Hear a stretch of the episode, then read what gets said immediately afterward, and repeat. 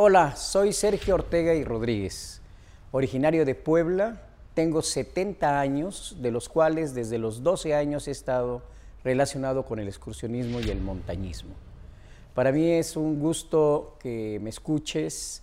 Eh, hay un sinnúmero de experiencias que uno puede adquirir a lo largo de una vida en el montañismo.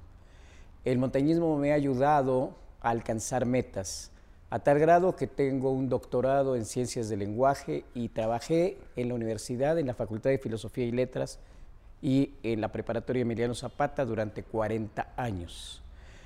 Soy fundador de este club, Agrupación Universidad de Montaña, a partir del 7 de junio de 1982, en que iniciamos un primer curso para formar instructores de montaña. Yo tuve el privilegio de formar a nueve compañeros que fueron instructores de montaña de nuestras primeras generaciones. Y así ha sido a lo largo de toda esta historia ir formando personas. Para ser un instructor de esta agrupación universitaria de montaña necesitas estar con nosotros un mínimo de cinco años trabajando, aparte de tener expediciones internacionales que nos permiten ver la calidad humana, la técnica y el compromiso que existe de la persona por el montañismo. He estado en diferentes expediciones internacionales. Originalmente me invitaron un grupo de escaladores de Volkswagen, de la planta armadora de vehículos Volkswagen, y tuve la oportunidad de estar en, Ecuador por primera vez y hacer cosas interesantísimas con ellos. Más adelante llevé a cabo la primera expedición internacional de la universidad al Chimborazo, cuando se cumplieron 400 años de la erección de nuestra universidad como institución educativa. Así, a lo largo de estos años he ido dirigiendo diferentes expediciones, tanto en América como en Europa, en África, al Kilimanjaro, y hemos estado este, en Asia Central también, de tal manera que nuestra experiencia es bastante amplia. El montañismo es una forma de vida, te implica que seas una persona sana, el simple hecho de convivir, con la naturaleza y con otras personas te hace conocerte a ti mismo y plantearte retos. Quizá por eso en estos momentos las montañas se encuentran tan saturadas de gente que va, porque ahora el montañismo se ha utilizado como un sinónimo de superación. Entonces todo el mundo quiere alcanzar metas y les ponen como metas nuestras montañas. Nuestras montañas son asequibles, se puede decir, no tienen grandes problemas de carácter técnico, sin embargo, eh, implican un riesgo si uno no sabe conducirse a lo largo de una ascensión. Uno tiene que estar preparado para subir. Ha habido casos en que algunos turistas de montaña, es decir, gente que llega y se quiere trepar, sufren de edema pulmonar y algunos de edema cerebral incluso al nivel de los albergues que están a 4.000 metros. Entonces, eso es altamente riesgoso. Uno no puede llevar a la gente eh, sin tener una preparación. Hoy han proliferado una serie de compañías, de eh, guías de montaña que buscan la manera de ser certificados. Incluso ellos, apenas me acabo de encontrar una persona que me quiso, más bien me llamó la atención que porque estaba yo haciendo una técnica inadecuada en escalada y, enseñando una técnica inadecuada y que él se había graduado y me mencionó varios nombres en Estados Unidos y no sé qué tanto, no sé si sea cierto. Eh, lo cierto es que en México no hay una certificación todavía para guías de montaña. Entonces es mentira que estén certificados no hay una forma de control tampoco, ¿no? De todos los guías y compañías de montaña. Eh, mi experiencia me ha permitido conocer otros países, me ha permitido conocer otras personas, me ha permitido tener una visión diferente de lo que es el mundo. El mundo no es ese espacio pequeño que a veces nos hacen creer, ¿no? El mundo es muy amplio, muy amplio y además con unas costumbres tan diferentes de región en región, pero las personas son las mismas, con las mismas aspiraciones, con los mismos problemas. La cuestión es que el montañismo te abre un nuevo horizonte, Si no hiciese montañismo, a lo mejor no hubiera yo alcanzado las metas que yo he logrado a lo largo de mi vida.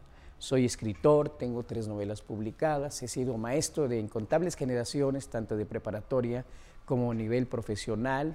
He sido maestro de montaña durante muchos años, como dijera un compañero, son más de 2.000 personas las que han ingresado a nuestros cursos, pocos son los que terminan, no todos se pueden dar el lujo de decir yo tengo un diploma de la agrupación universitaria de montaña, porque somos muy fuertes para dar esos cursos. Queremos gente que sea responsable en lo que hace y por eso a veces eh, apretamos demasiado, porque queremos gente que lo haga con seguridad, destreza y responsabilidad. Eso es en general el trabajo que yo he hecho. Eh, he compartido mis experiencias con otras gentes de montaña aquí en Puebla. Anteriormente existían grupos de montaña. Eh, yo aprendí de ellos. Yo soy, digamos, de una generación intermedia entre los antiguos los pioneros del montañismo en Puebla y las nuevas generaciones. Estoy en un, punto intermedio entre, estos, entre, estas, entre estas gentes. ¿no? ¿Cómo no recordar a un Francisco Contreras del Club Cupidos, Cupidos Motorizados de la Volkswagen, que fue mi maestro, a Carlos Olivares, un gran dirigente de montaña, a Miguel Apango, que también logró conquistas importantes, junto con Rubén Fernández, y una serie de compañeros y de gentes que, por ejemplo, conquistaron el McKinley en el bicentenario de la independencia de Estados Unidos, siendo el único grupo latinoamericano que lo consiguió. Fueron dos en total. Entonces, ellos abrieron el camino para que nosotros, los montañistas poblanos, pudiéramos salir. Eh, de hecho, la primera expedición poblana fue en 1952 a un volcán que se llama, que se llama Ojos del Salado en Chile, que es una de las montañas más difíciles por lo árido de la región, pues está en pleno eh, desierto de Atacama y tiene una altura muy considerable, cerca de la, eh, se compara en altura casi a la Concagua, por unos metros no es tan alto como la Concagua, pero sí es un volcán que está activo, despide gases y es muy difícil de, subir. Eh, estos pioneros, esta primera expedición internacional, de poblanos a Ojos del Salado dejó de veras una huella profunda ¿no? en, el, en, el, ánimo de los montañistas de, de México en general. Entonces, eh, ¿cómo no recordar a Eduardo San Vicente?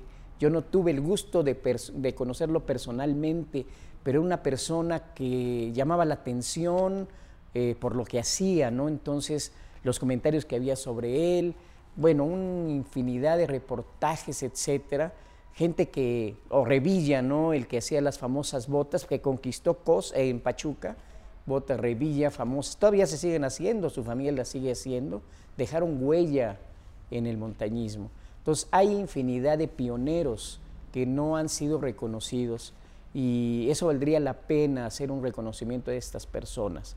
Eh, no sé, hay tantas, tantas gentes que se me ahorita se, se me vienen a la mente algunas imágenes, no recuerdo algunos sus nombres. Tuve la oportunidad de conocer a Otis McAllister, el creador prácticamente del montañismo en México, el iniciador del montañismo en México. Ya era una persona muy grande, vino a Puebla y estuve con el Exploraciones de México, invitado por ellos. Fuimos a un homenaje que le hicieron a Otis McAllister, un norteamericano que vino a explorar nuestras montañas, que enseñó montañismo y creó una de las instituciones más respetables en el mundo alpino a nivel internacional, el Club Exploraciones de México. Bueno, y pues hay, eh, no sé, este, actualmente el Club Alpino Mexicano, que está agrupando a muchos, muchos grupos que están dispersos, ¿sí? y Chema Aguayo, que acaba de fallecer hace unos días, pues fue una persona que tuvo la fortuna de guiar a todos estos clubes y aglutinarlos para que no se dispersaran en un club alpino mexicano. Por cierto, el día 15 de este eh, de mayo vamos a ir, eh, nos, invitaron a la colocación de una placa, eh, un memorial de él en, en Ciudad Cerdán, en el Monumento al Alpinista, va a colocarse una placa. Este, es una de las personas fundamentales para, para el desarrollo del montañismo. Pues eh, nuestra gente, los mexicanos, estamos dispersos ahora en montañas de todo el mundo. Antes era un privilegio y además buscar todos los recursos posibles. Hoy es mucho más fácil. Hay jóvenes en estos momentos que están en el Himalaya, ¿no? tanto en el Everest como en el Kanchenjunga, como en el Daulagiri, un montón de gente y de mujeres no se diga, ¿no? mujeres que han conquistado el Everest varias veces, ¿sí? entre ellas Eva Martínez, ahorita me acuerdo, que es una gran persona, acaba de el Macalú, que es un montañón más difícil técnicamente que el Everest, lo conquistó el año pasado en una hazaña increíble.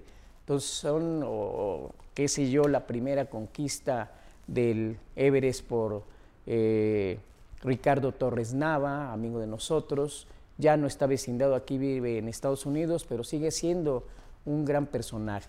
A lo largo de mi historia como montañista he conocido a mucha gente, muchísima gente en montaña. Yo soy un eh, frecuente eh, montañista en el Ecuador. El Ecuador ha sido la escuela de casi todos los montañistas mexicanos para poder salir al extranjero. Entonces, eh, Rómulo Pazmiño y su padre don Edmundo Pazmiño son pilares del montañismo latinoamericano. A don Edmundo Pazmiño, la Universidad Autónoma de Puebla, nosotros le hicimos un homenaje en el Salón Barroco como el mejor montañista de Ecuador y además, en su época, y además una persona que, cuya amistad hacia los mexicanos era inmensa. Entonces, Rómulo Pazmiño actualmente, su hijo ya es grande, sin embargo sigue subiendo montañas, ha hecho hazañas increíbles incluso con nosotros. Por ejemplo, se hizo por primera vez por parte de Latinoamérica, yo dirigí esa expedición al Alpamayo, ¿no?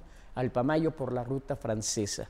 Únicamente los eh, grandes instructores, un grupo de instructores de Chamonix en Francia habían conquistado esa pared. Pues nosotros fuimos los segundos en llegar y conquistar la pared por la ruta francesa una expedición integrada por peruanos, por mexicanos y ecuatorianos. Y yo tuve la fortuna de dirigir esa expedición con gran éxito. Entonces, hemos hecho cosas interesantísimas. Nuestra agrupación, por ejemplo, fue la onceava eh, eh, grupo que pudo ascender al altar, una montaña bastante difícil en el Ecuador, no de mucha altura, pero cuya técnica era, es muy exigente, era roca y hielo, sigue siendo roca y hielo, y lo conquistamos nosotros. La UNAM se había retirado unos días antes sin poder hacerlo, y conste que la UNAM tenía grandes hazañas también en el Perú y en diferentes otros lugares, pero no pudieron con esa montaña. Nosotros afortunadamente el altar lo hicimos, eh, pues no de una manera fácil, pero sí eh, lo hicimos hasta su cumbre y Tuvimos que dormir a, no sé, cerca de 5.000 metros en una grieta. Fueron 36 horas sin continuas de, subida y bajada, nueve rapeles en paredes de hielo y roca, una montaña peligrosísima. Yo no he visto una montaña tan peligrosa como esa. Y conste que he estado en, el, en, Rusia y este, en el Korshenevskaya y este, si bien nos caían avalanchas y había grietas, creo que nada se compara a los peligros que ofrece ese altar y cuya forma de resolverlo es tener una técnica bastante depurada. Entonces, ese es el trabajo que hemos hecho nosotros como agrupación, como grupo universitario, siempre contando con el apoyo, si no económico, por lo menos eh, moral de parte de nuestra universidad. Nos hemos ganado un puesto en la universidad. Nuestra sede está en la Facultad de Filosofía y Letras, ahí nos han cobijado durante muchísimos años y esperemos que nos sigan cobijando. Y muchos de nuestros instructores trabajan precisamente en la universidad. ¿sí? Bueno, el tema de, mi, de la agrupación Universidad de Montaña se resume en los logros alcanzados. Hemos iniciado niños prácticamente, desde niños hemos iniciado gente. Hay algunos instructores que empezaron conmigo a los 13 años, 14, 15 años y actualmente son instructores de muy alto nivel. Eh, imagínense pasar la vida haciendo este deporte conmigo. Eh, nada de alcohol, nada de cigarro, puro deporte. ¿sí? Eso es una de las características de nuestro grupo y eso nos permite mantener un estándar de calidad. Eh, estos tantos años, desde 1982 en que se fundó, han sido fructíferos. No quiere decir que no hayamos tenido problemas. Hemos tenido problemas porque solo ha habido un curso en que todos desistieron. Desistieron y pues ni modo, ni modo de consecuentarlos y decir, ah, sí, regresen, ¿no? Pues nos esperamos para el próximo, ¿sí? Vamos a ver en qué fallamos, si fuimos demasiado duros, si no fuimos demasiado duros.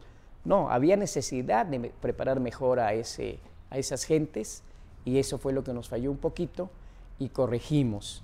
Entonces, eh, se dice fácil 39 cursos, no es fácil, es bastante difícil mantener este, la bandera del, montañismo, pero se vuelve una costumbre, pero esa costumbre se retroalimenta cada vez que salimos. No es eh, repetir por repetir hasta el aburrimiento, sino cada salida es diferente. Eso es lo que tiene el montañismo. Puedes subir por la misma ruta, pero siempre va a ser diferente. ¿sí? Puedes subir 20 veces o 30 y va a ser diferente siempre. Nosotros eh, tenemos el privilegio de haber experimentado varias rutas, no siempre, como les decía yo anoche a grupo de compañeros, no siempre bajamos por donde subimos, siempre nos tenemos diversidad de caminos por los cuales andar eso nos permite enseñarles más cosas a la gente. Lo importante es que se lleven el conocimiento. Lo importante es que sepan sus capacidades. Y van a ver que con el montañismo nada es imposible. ¿sí? El poder del hombre es infinito y hay que explorarlo y hay que explotarlo. Entonces, eso es lo que yo he hecho a lo largo de mi vida. He tenido una vida, pues, no, no difícil, pero tampoco fácil digamos como cualquier persona, pero siempre con propósitos. Y cuando uno tiene propósitos, la vida es muy bella. Eso es lo que les puedo decir. El montañismo nos brinda esto.